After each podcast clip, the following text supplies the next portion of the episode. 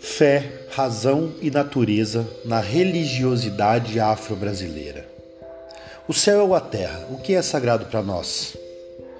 No, no, universo do candomblé, no pensamento das pessoas que crescem, acreditam e se formam na doutrina do candomblé, como se dá o sagrado, a conexão entre o material e o imaterial, a origem da vida?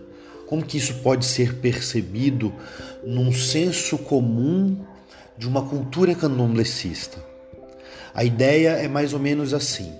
Quando a, a grande força criadora, o mistério, a origem de tudo, né? Olodumare ou Zambi maior, é, seja o nome que você quiser considerar, quando essa força maior, Olodumare, Zambi, tudo criou, criou mutuamente a energia e a matéria ou melhor, da energia criou a matéria, como dizem os defensores do Big Bang. A matéria ele dividiu em quatro elementos e criou as condições das infinitas metamorfoses desses elementos. Olodumare deu a este planeta a vida que conhecemos, a força vital que criou todas as outras formas de vida, a vida que criou a vida, a vida que nos criou e criou a nossa consciência, a habilidade de saber que sabemos, a capacidade de questionar, a insaciável dúvida, a infinita curiosidade.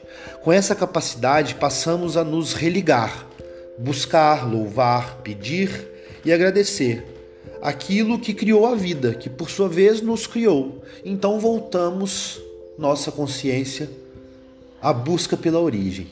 Ou melhor, nossa consciência nos representa, nos apresenta e nos representa as nossas origens.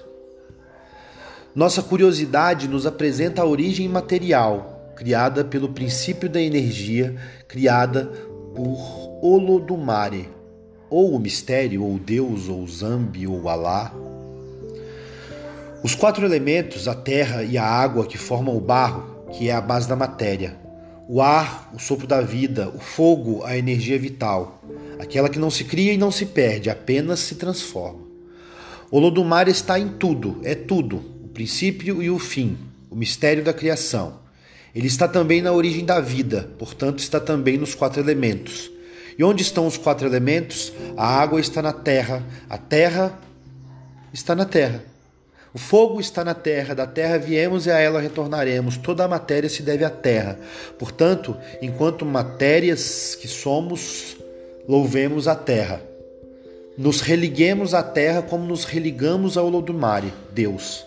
Assim como nos ensinaram os ancestrais, a terra é sagrada.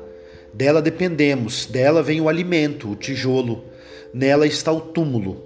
A terra e a água fizeram nossa matéria, a carne e o sangue, o fogo e o ar fizeram a energia vital, nosso espírito.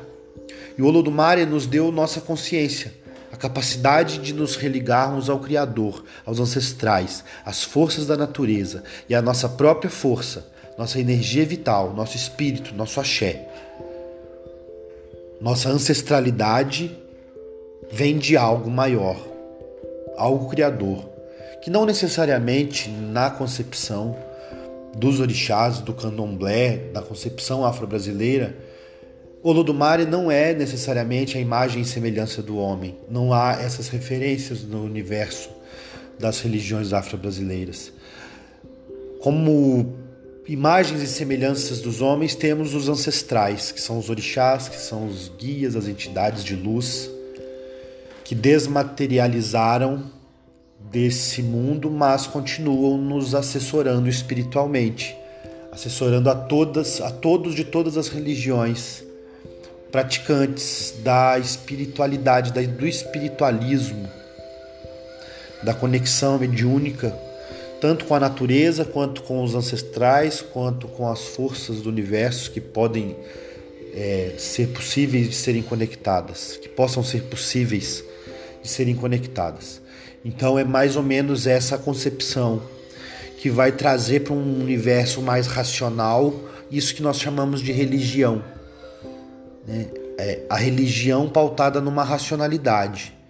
E no universo afro-brasileiro existe essa concepção viva na memória, que está tanto diluída na memória, nos ensinamentos orais, quanto está aí escrita em muitos livros, em muitos poemas, em muitos lugares, que tanta, tantas pessoas que têm esse conhecimento, essa vivência estão compartilhando.